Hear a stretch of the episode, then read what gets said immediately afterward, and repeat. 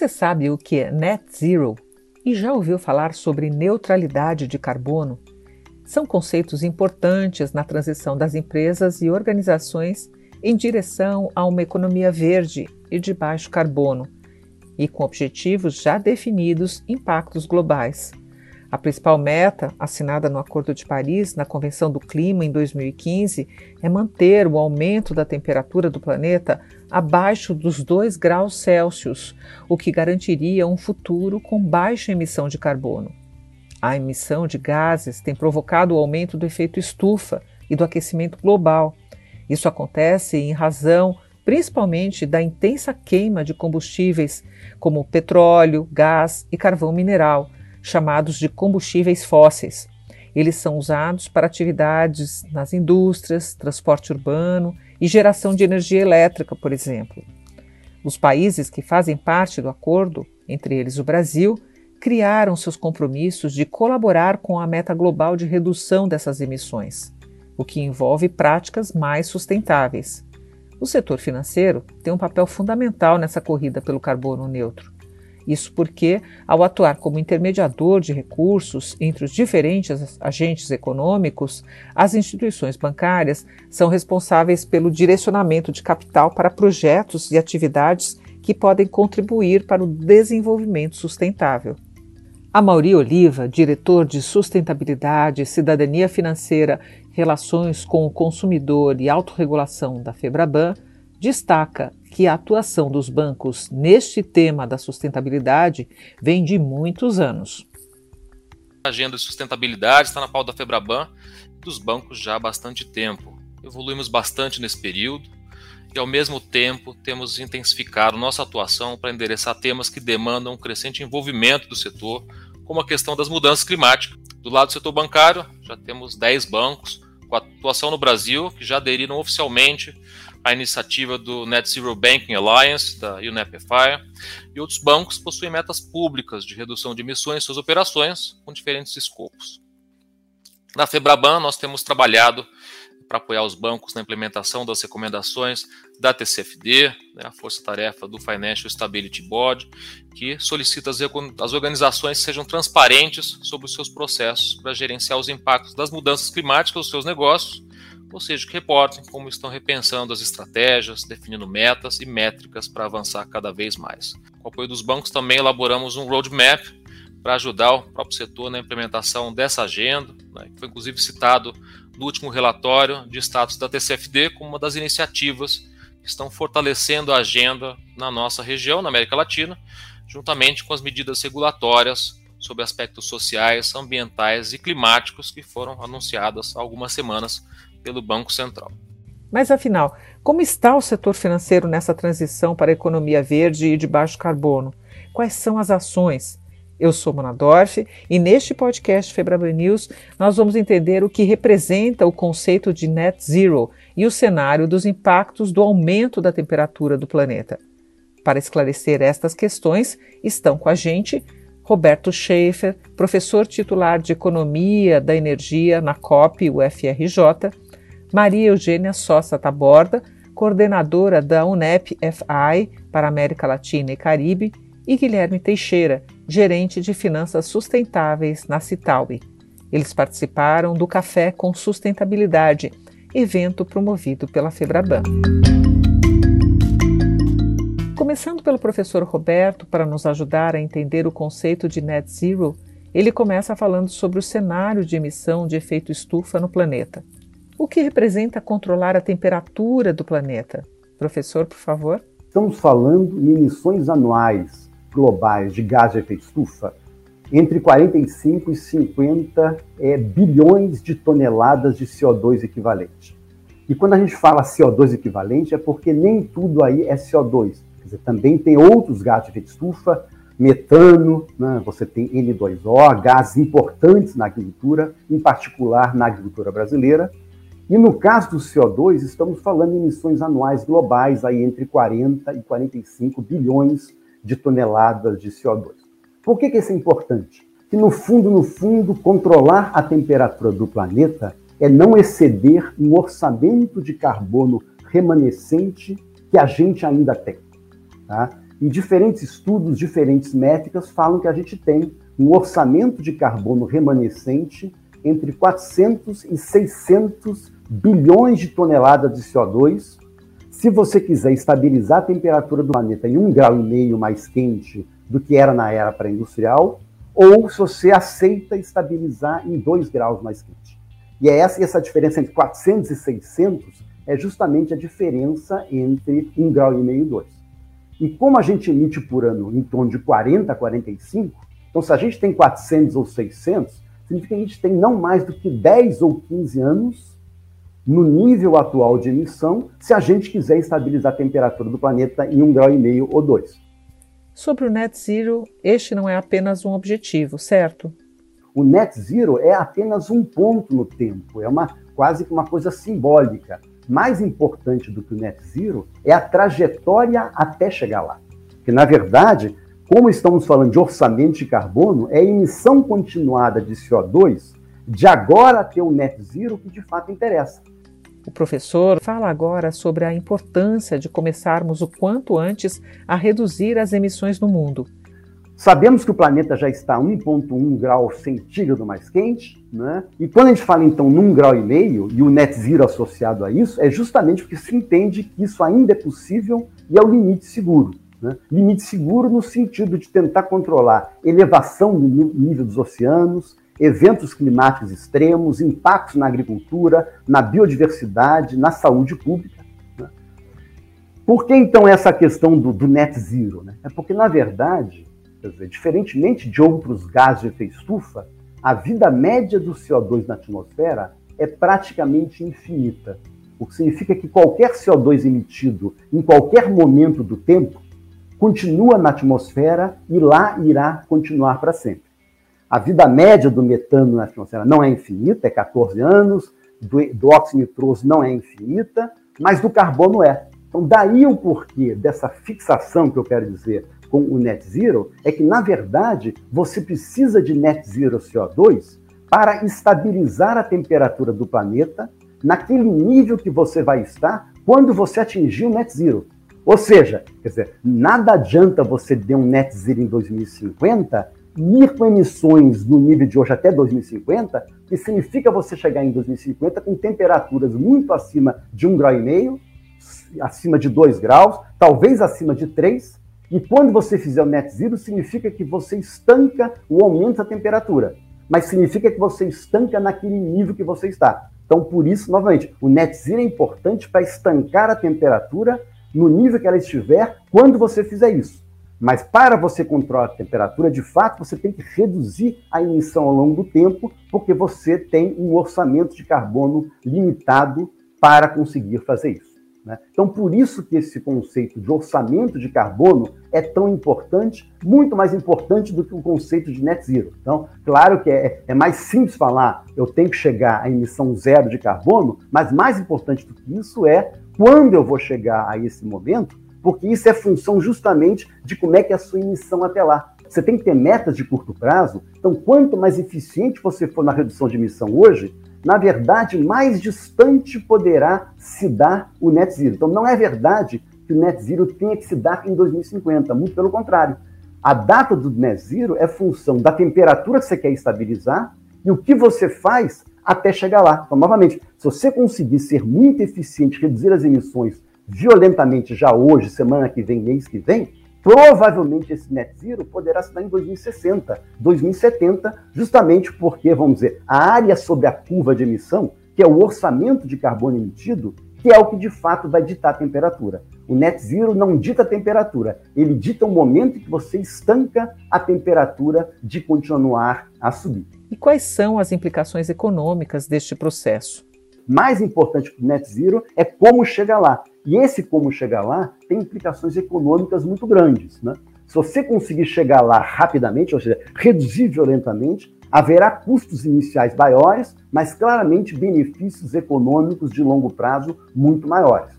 Se você demorar muito para reduzir suas emissões, mais à frente você vai ter que despencar suas emissões para chegar ao net zero mais rapidamente, porque você já gastou um orçamento maior do que deveria. E aí as implicações econômicas serão muito grandes. Agora, Como dividir os tipos de riscos e quais são os pontos de atenção no Brasil em relação aos impactos e riscos em cada setor da economia? Há que fazer a distinção entre risco físico, risco de transição e mesmo um assunto novo que a gente tem trabalhado, que é risco de litigância climática. Quer dizer, várias empresas do setor produtivo hoje, em particular setor de petróleo, começam a ser processadas na justiça em relação a um carbono que elas ajudaram a colocar na atmosfera e que durante muito tempo negaram que era uma questão. Muito semelhante que a gente viu anos atrás com a indústria tabagista. Então, isso há um risco aí também que a gente não falou, mas que a gente deve ficar atento. Brasil, né? No caso do Brasil, claramente, se a gente está falando de risco físico e ou risco de transição, claramente haverá setores da economia brasileira ganhadores e setores perdedores. Então, setor de florestas, agricultura e pecuária, claramente são setores perdedores em termos de risco físico, mas eventualmente podem ser setores ganhadores em termos de risco de transição, né? na medida em que parte de lidar com o problema de emissão é você replantar, mudar a sua agricultura, passar para tecnologias maiores, então, eventualmente, são setores que, na transição, podem ser grandes ganhadores, e o Brasil tem vantagens comparativas grandes em relação a isso. Biocombustíveis, claramente um setor perdedor em termos de risco físico, né? A agricultura, e como tal os biocombustíveis, é vulnerável à mudança climática, temperaturas maiores leva a uma agricultura menos produtiva, então vai levar a biocombustíveis mais caros, mas por outro lado, uma das melhores maneiras de você descarbonizar alguns setores de difícil descarbonização, como por exemplo aviação, como por exemplo navegação e mesmo veículos muito pesados, caminhões de longa distância, é o biocombustível. Então, claramente, o biocombustível é um ganhador em termos de risco de transição, porque é um setor que deve crescer em importância. Setor elétrico, claramente um setor ganhador. Do ponto de vista de risco físico, energia eólica e solar são relativamente imunes à mudança do clima, inclusive o, setor eólico deve passar a ter ventos de melhor qualidade. Então, do ponto de vista de risco físico, é um ganhador, e no risco de transição, são setores que crescerão muito em importância na medida em que a melhor maneira de você descarbonizar uma economia é tentar justamente tirar o carbono de onde você consegue, que é o setor de transportes, que é o setor elétrico. Então, de fato, setor transporte será muito eletrificado e tudo que puder será elétrico. Então, como tal, energia eólica, solar serão grandes ganhadores. O grande perdedor nessa história é o setor de combustíveis fósseis. Carvão, óleo e gás serão afetados levemente pelo risco físico, mas muito afetados negativamente pelo risco de transição. Mas há uma pequena oportunidade aí para o setor petróleo, né, investir mais na petroquímica, se tornando importante, ou mais importante na petroquímica, a possibilidade de algumas instalações de refino de petróleo se adaptarem para coprocessamento de biomassa, já que a biomassa, o biocombustível vai crescer em importância, e o próprio poder econômico, tecnológico, de infraestrutura do setor petróleo pode, em parte, ser adaptado para facilitar uma transição para o baixo carbono. Eu convido agora a Maria Eugênia Sossa Taborda, para falar sobre o programa global Net Zero Banking Alliance, liderado pela UNEP FI, iniciativa financeira do Programa das Nações Unidas para o Meio Ambiente.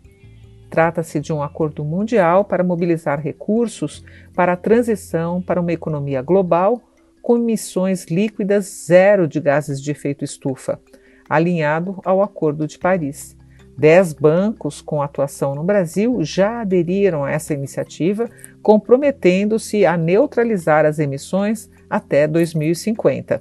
O que esta iniciativa representa para o setor financeiro? O que é a, Banking Alliance? É o compromisso que daqui 18 meses cada instituição vai lançar, vai ter uma meta para os setores que são altamente carbono intensivos. E em 36 meses, para aqueles setores que ainda é, é, é né, faltantes.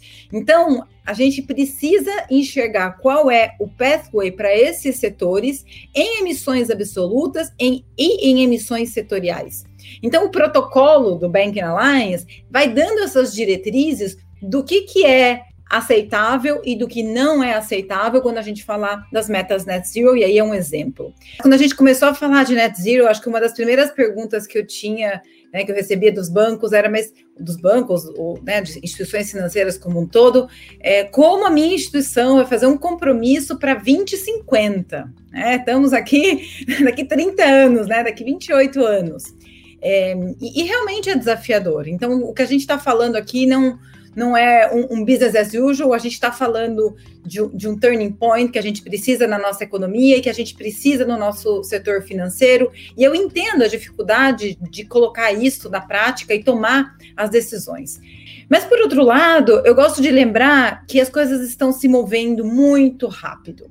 E às vezes a gente vê né, coisas na Europa, mas eu diria que está chegando com muita velocidade também na América Latina. Então, quando a gente vê Estados Unidos, né, é, fazendo o seu plano de infraestrutura com resiliência climática, falando que vai rever sua regulação financeira com as questões climáticas.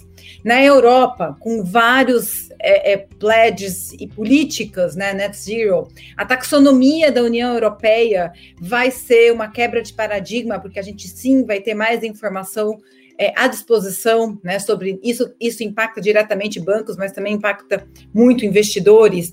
É, então, isso vem numa velocidade que acho que a gente nunca viu antes, e a gente vê também as tecnologias, né, cada vez uma crescente, é, é os disclosures também mais crescentes.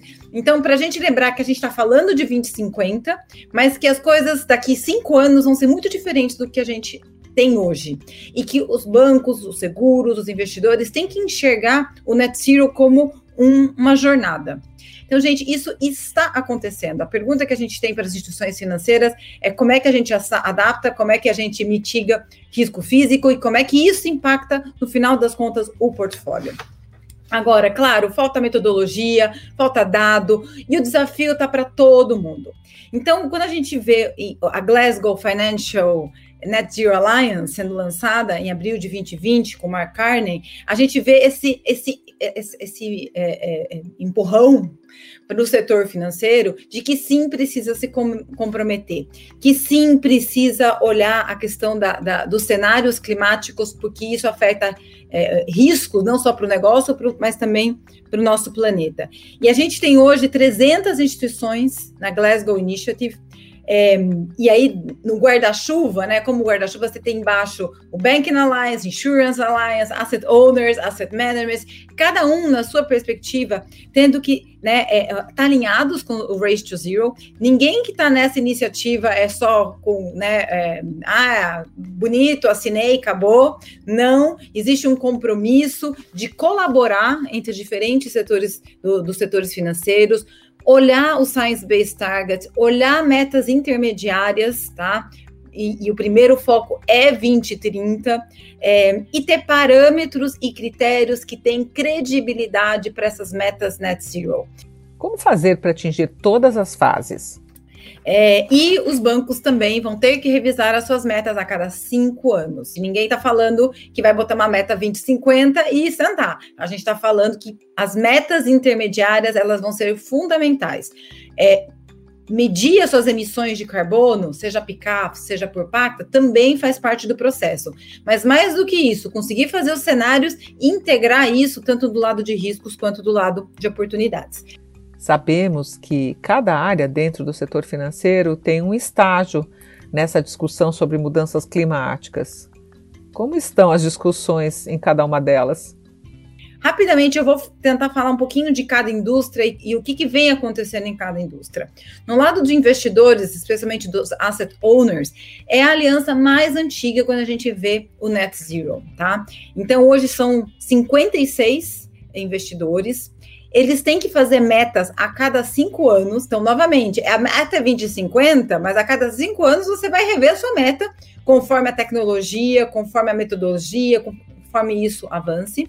E eles lançaram essa semana um relatório de progresso daqueles investidores. E é muito legal a gente ver que a gente tem 29 membros que dizem que vão reduzir as suas emissões de 25 a 30% até 2025. Então é legal a gente já ver essas, essas metas claras.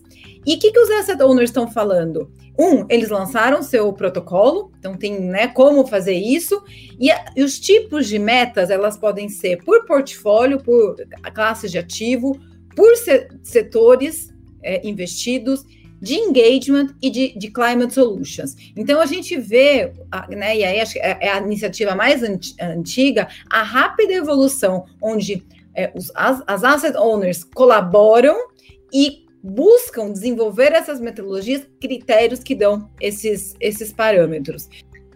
Quando a gente vai para bancos, que foi lançado é, também em abril 2021, hoje a gente tem 84 bancos conosco, a gente está falando de 41% do, do Global Management, então a gente está crescendo muito. É, aqui na América Latina, a gente também está com um grupo grande. Sete dos dez grandes bancos da nossa região estão nesse, na iniciativa. E eu queria chamar atenção para bancos americanos. Tá? A gente hoje está com Bank of America, Citi, JP Morgan, Morgan Stanley, Goldman Sachs, Wells Fargo. Ou seja, a gente está falando dos grandes que também estão se comprometendo. E aí, novamente, ninguém vai sair com a meta hoje. Então, sem dúvida nenhuma, a gente é, não está falando que todo mundo que tem iniciativa já é net zero. o que a gente está falando é que há um compromisso de avançar nessa agenda e conseguir, em colaboração com os players, sejam locais ou sejam globais, é, realmente fazer esse pathway que é o que a gente que é o que a gente precisa. E por último, falar de seguros é o mais recente. Um, é onde a gente tem, temos apenas oito membros fundadores e agora a gente está na busca de novos membros nas regiões. É desafiador, porque a gente não tem, assim como a gente tem o protocolo do PICAF, é, a gente não tem esse protocolo para o lado de seguros, então existe um compromisso que em 18 meses ter esse protocolo é, de como as seguradoras podem olhar as suas carteiras, medir os seus impactos e, a partir disso, poder fazer as suas metas.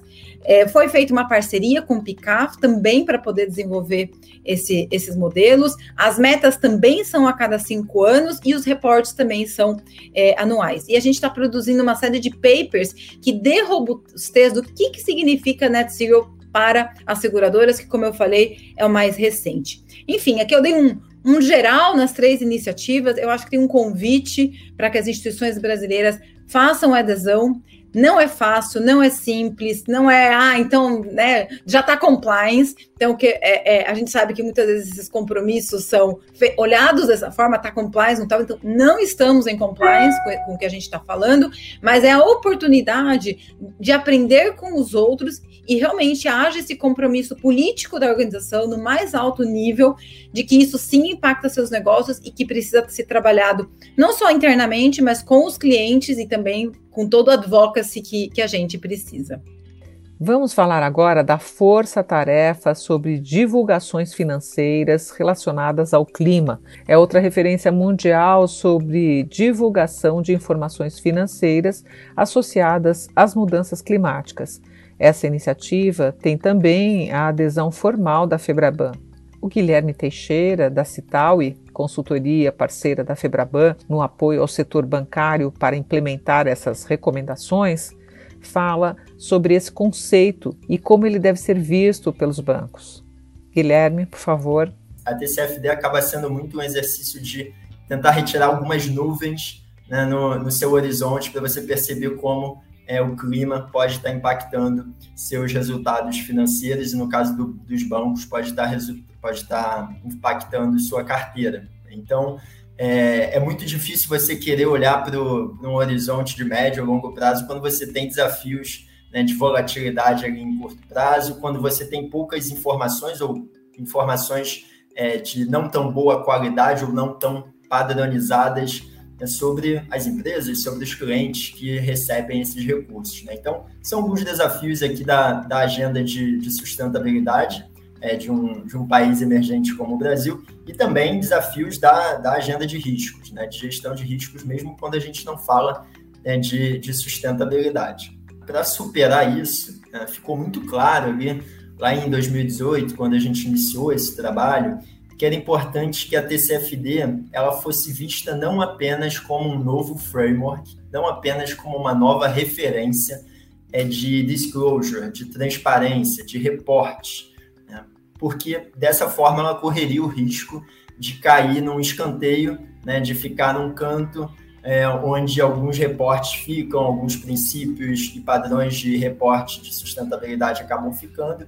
Então, para a gente conseguir incorporar isso de maneira central na gestão de riscos das instituições e na estratégia das instituições financeiras, das instituições bancárias, ficou muito claro ali quando a gente estava é, discutindo citar o IFEBRABAN, os 10 bancos no GT, que era importante ver a TCFD muito mais como um framework de gestão, de orientação sobre práticas, boas práticas de gestão de riscos climáticos e de oportunidades climáticas. Sobre os desafios, um dos citados por Guilherme é justamente o Net Zero. Um dos desafios que é muito claro é, é a agenda de Net Zero, né, que, vem cada vez mais é, forte. Mas para uma agenda de Net Zero, para compromissos relacionados ao Net Zero, é necessário mensurar antes de você ter um compromisso, é necessário você entender onde está onde está de fato a sua pegada de carbono.